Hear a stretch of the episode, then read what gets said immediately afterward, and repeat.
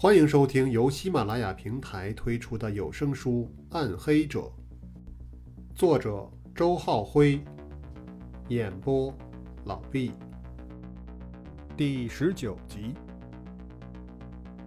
不需要对方再说下去了。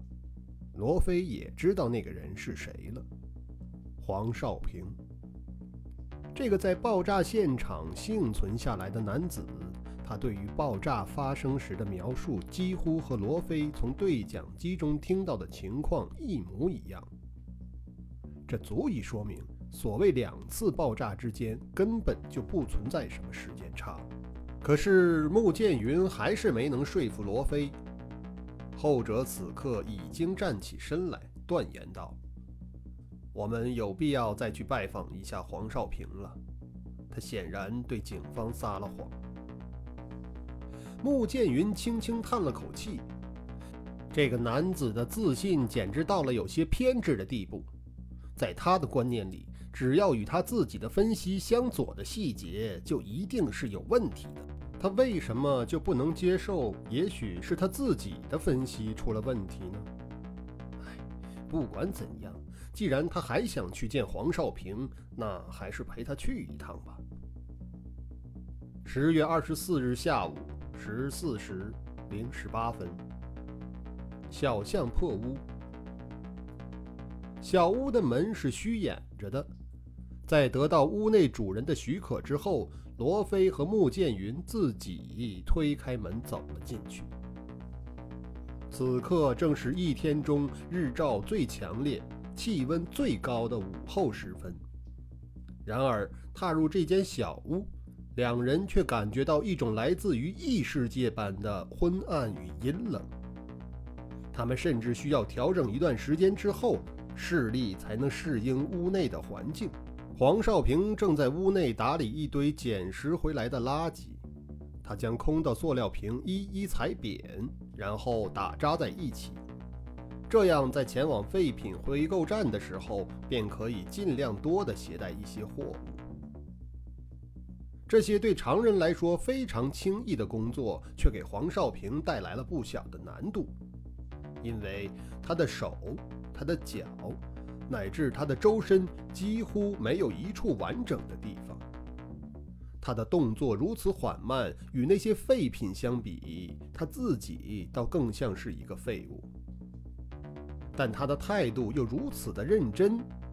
当扎完一件成品之后，他会咧开半片嘴唇，露出比哭还难看的笑容。罗非和穆剑云知道，这个可怜的人在半辈子的时间内都靠这样的行为来维持自己的生计，这就是他的生活。罗非目光中充满了怜悯。十八年前。当这个人还是一个小伙子的时候，他来到这座城市以捡废品为生，但在他心中一定也充满了梦想。他会期盼改变自己的生活，可是那场爆炸却让他的梦想永远的凝固了。十八年都过去了，他还在捡着垃圾，苟延残生。他的痛苦甚至超出了爆炸中的死难者。他才是最应该痛恨那场爆炸的人。可是他为什么要撒谎？那天他到底看到了什么？他又在隐瞒着什么？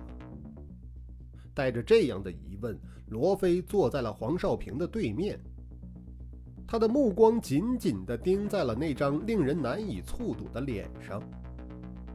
黄少平停下了手中的工作，嘶哑地打了招呼。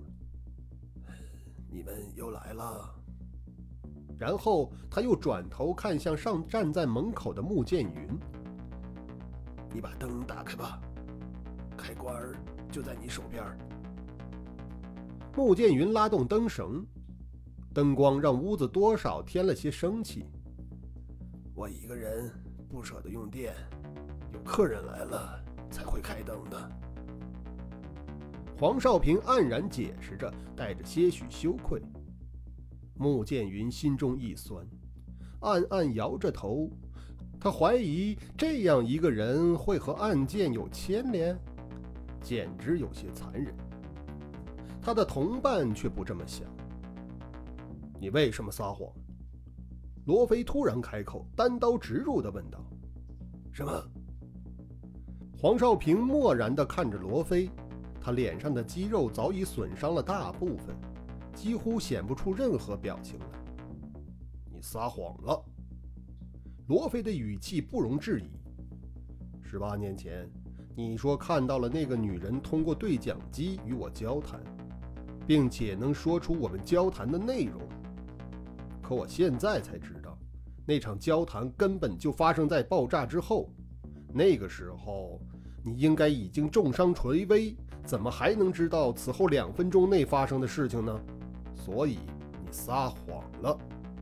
你必须老老实实的告诉我，你是怎么知道后来交谈的内容的？又为什么要欺骗警方？黄少平愣愣地看着罗非，他似乎被对方的态度吓到了，又似乎根本不明白对方在说什么。你为什么要欺骗警方啊？深陷血案与情感的多重困惑之中，罗非实在无法再冷静了。他的声音大得有些吓人，随即他自己意识到有些失态，换上了一种诚恳而且缓和的语气，补充道：“那天到底发生了什么？你告诉我。”黄少平仍然瞪眼看着罗非，似乎还没缓过神儿来。穆剑云轻叹一声：“这样一个可怜的人，能藏着什么秘密呢？”他甚至觉得罗非有些太欺负人了。可是片刻之后，他的这个想法便被彻底颠覆了，因为黄少平正从喉管里痛苦地挤出几个字来。撒谎了。穆剑云露出惊讶的表情，罗非则长长的吁了口气。对方既然已经松口，那说明已经放弃了抵抗，真相也许就在眼前。好了，你说实话，爆炸前到底是什么情况？随着罗非的问话，穆剑云也往前凑了两步。同时把耳朵竖了起来。然而黄少平却只是木然地回了句：“我不知道，不知道。”罗非冷笑了一声，显然无法接受这样的答案。我刚走进那个厂子，什么都还没看见，突然就爆炸了，所以当时的情况我根本就不知道。黄少平翻动着嘴唇解释着：“你还在撒谎。”罗非步步紧逼：“如果是这样，你怎么会知道我和孟云之间的谈话内容呢？”黄少平发出“嗤”的一声，像是在笑，然后他居然说：“是你告诉我的。”这种荒谬的话语反而让罗非愣住了。他用不可思议的眼神看着对方。我在医院醒来以后，郑警官接连几天都来问我事情。我一开始什么都不知道。后来有天，郑警官去上厕所，他把一个记录本放在了我的床头。我挣扎着看了记录本上的内容。里面有一段是有个人在描述他和爆炸现场的女人进行通话。今天我才知道，那个人原来是你。对了，你说过那个女人是你的爱人，另外一个死去的人是你最好的朋友。黄少平一边说，一边看着罗非，眼神中带着种同病相怜的悲哀。罗非愣了片刻，露出哭笑不得的表情。你看到了我的笔录，然后把笔录上的内容又复述给郑警官。黄少平咧开透风的嘴，就是这样。难怪对方会说是你告诉我的。罗非恍然而又失望，不过他仍不甘心，又继续问道：“你为什么要这么做呢？既然你什么都不知道，为什么要编出一个现场的故事来？”黄少平伸出舌头舔了舔嘴唇，显得有些干渴。然后他用悲哀的语气说道：“我只是想活下去。我只是一个捡破烂的，身上一分钱都没有。医院为什么会抢救我？我虽然没文化，可心里明白，因为我有用处。警察。”希望我能提供破案的线索。如果我说实话，我什么都不知道，那我还有什么价值？谁会继续帮我治病？罗非和穆剑云对视了一眼，两人不约而同的苦笑起来。难道竟是这么回事吗？黄少平只是想要获得被救助的机会，所以向警方编造了一些所谓目击的事实。其实他根本什么都没有看到，这样确实解释得通。在当时的境地下，黄少平的确只是做了一个对自己最有利的选择而已。警方已无权，也没有必要对这样一个谎言再去追究什么。可惜，这条线索也就此断了。这无疑给情绪刚刚兴奋起来的罗木二人当头浇了一盆冷水。罗非呆坐着，失落写在他的脸上。见对方许久不说话，黄少平自顾自的又开始工作了。他将扎好的饮料瓶挪到一边，然后乞求地看着罗非。罗警官，你能帮我个忙吗？啊，什么？罗非怅然的思绪被拉回来。帮我把外面那个大麻袋提进来吧。我又老又残，干活越来越不利索了。谁也无法拒绝一个可怜如此的小小请求。罗非起身向门外走去。袋子旁边还有很多塑料瓶，也麻烦你一块收拾进来。黄少平补充了一句。看到穆剑云也想外出帮忙，他又说道：“莫老师，你能不能帮我递一下那个水杯？”杯子就在不远处的桌子上，里面晾着半杯开水。穆剑云拿起水杯递给黄少平。谢谢黄少平接过水杯，却一把攥住了穆剑云的手腕，令后者吃了一惊。我并不是什么都不知道，可是那些事情我现在不能说。黄少平往门口瞟了一眼，嘶哑的声音压得很低：“我只能告诉你一个人。”穆剑云心中砰砰乱跳，很明显，黄少平竟是在防着罗非。黄少平往前欠着身体，丑陋恐怖的面孔几乎要贴到穆剑云的脸上。他低声的嘱咐道：“晚上你来找我，千万不要让他知道。”门口响起了脚步声，罗非已在向屋内走来。黄少平松开手，穆剑云后退了两步，竭力隐藏住心中的惊愕。两三秒钟之后，罗非提着大大的编织袋进了屋，他的神色平静，似乎没有发现任何的异常。从黄少平家出来之后，罗非和穆剑云多少有些郁闷。罗非本觉得抓住黄少平这条线索能深挖出不少东西。穆剑云则想通过黄少平的证言推翻罗非关于时间错位的推论，然而两人各自的目的却都未能达到。现在该怎么办？穆剑云首先试探罗非的态度。爆炸时间肯定是有问题的。罗非仍坚持自己的观点。也许还有一个办法能够证明。什么办法？让现场的死者来证明。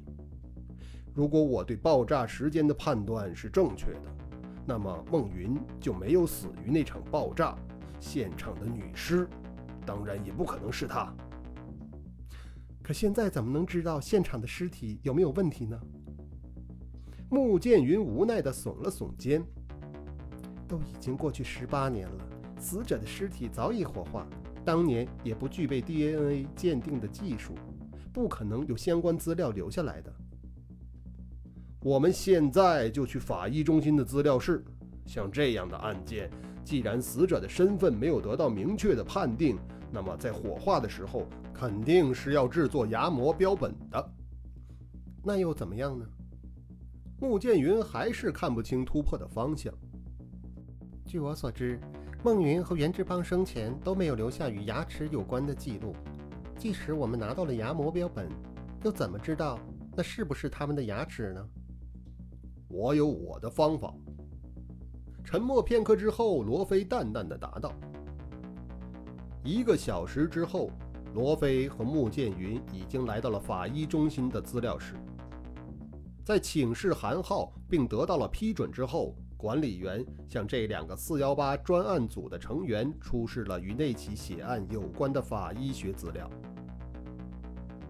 除了大量的残尸照片之外，罗非如愿以偿地找到了两名死者的牙齿模型。”他先是把两个牙模都拿了起来，略看之后，放下了轮廓粗大的男性牙模，只剩另一个女性牙模在手上细细的端详。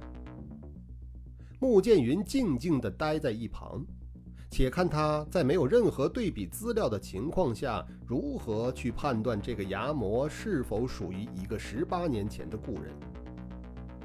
没过多久。罗非便做出了一个令穆剑云惊讶不已的怪异动作，他将那个牙模举到嘴边，然后将自己的双唇贴了上去。不仅如此，他甚至还伸出了舌尖，在两排细石膏制成的牙齿上轻柔地舔动着。他舔得如此专心，甚至屏住呼吸，闭上了眼睛。似乎要把全身的感官都集中在舌尖那一片小小的区域上。穆剑云忽然心中一震，罗非此刻的动作与表情，竟分明是在接吻。的确，罗非正在和一个牙模接吻，他的触觉和情感已飘回到了多年之前。曾经的花前月下，熟悉的唇齿交织，那种刻骨铭心的感觉永远无法冷却。深藏在回忆中的每一个细节再次清晰地浮现出来。穆剑云下意识地转过脸去，回避了这个场景。许久之后，他听见了响动，那应该是罗非把牙模放回了托盘中。穆剑云这才把脸转回，他看到罗非怔怔地站在自己面前，泪水正如滚珠般颗颗滑落，他的心口间泛起一股复杂的滋味。这几天的相处，他已经充分领教了罗非的坚强与冷静。这样一个男人泪如雨下，当然会令人格外动容。怎么样？也许是受到罗非情绪的影响，穆剑云的声音也有些发颤了。是的。说出这两个字的同时，罗非已控制不住的呜咽起来。穆剑云深切感受到对方心中的痛楚，他轻叹着，柔声安慰道：“好了，至少我们证明了孟云并不是那个凶手。”我们的侦破也不用在一个错误的道路上继续前进了。你什么意思？罗非擦了擦泪水，有些愤怒地责问道：“什么叫错误的道路？那个时间差是绝对存在的，你为什么始终不相信呢？”可是事实在眼前呢。穆剑云也被罗非的固执惹急了，他提高嗓门，指着刚刚被罗非放下的牙模：“孟云已经死了，爆炸发生的时候他就死了。我知道你不愿意接受，可这是事实，谁也改变不了的事实。你应该明白的。你到底还要坚持什么？”罗非呆呆地怔了良久，然后他转过身，一言不发地向着门口处黯然而去。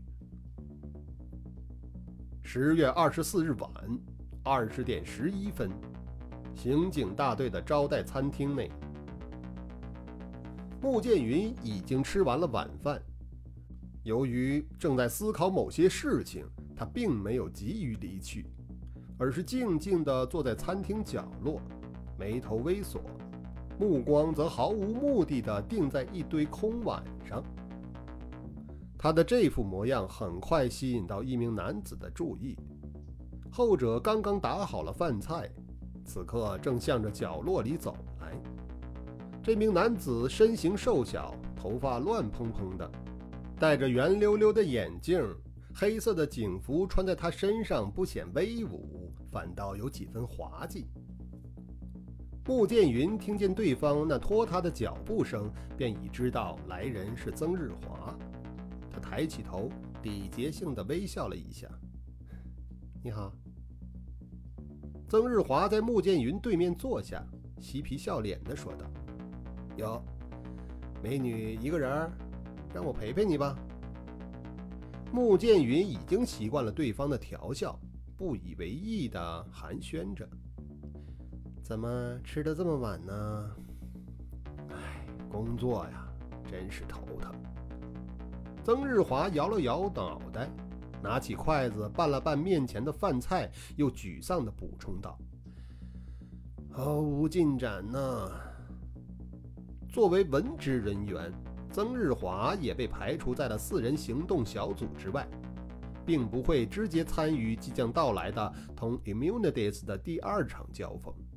现在，他的主要任务就是在电脑系统中对所有可能的相关人员进行检索和排查，这也是警方在面对大案时习惯常用的手法之一。虽然有些大海捞针的意味，但只要工作做得细致，往往也能得到不错的收获。前年，在石家庄发生的特大爆炸案，死伤一百多人。举国震动，警方随即对具备爆破知识的人员进行地毯式排查，很快便锁定了犯罪嫌疑人金如超，使此案成功告破。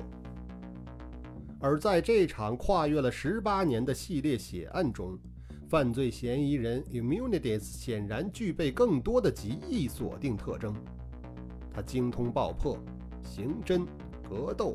网络等多方面的技能，这样一个人没有经过专业化的培训是不可想象的。所以，当曾日华展开排查的时候，心中还颇有几分自信，但结果却令他大为失望。在这两天的时间里，曾日华带着他的小组，将全国接受过相关军事和公安训练的男子整个筛了一遍。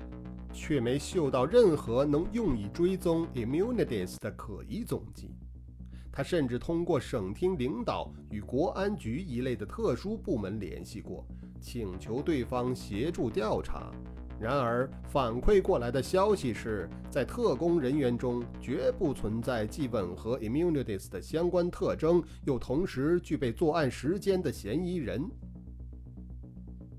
徒劳无功，令曾日华颇为郁闷。他无法理解，像这样一个诸多技能如此出色的人物，怎么可能悄无声息地从石头里就冒了出来呢？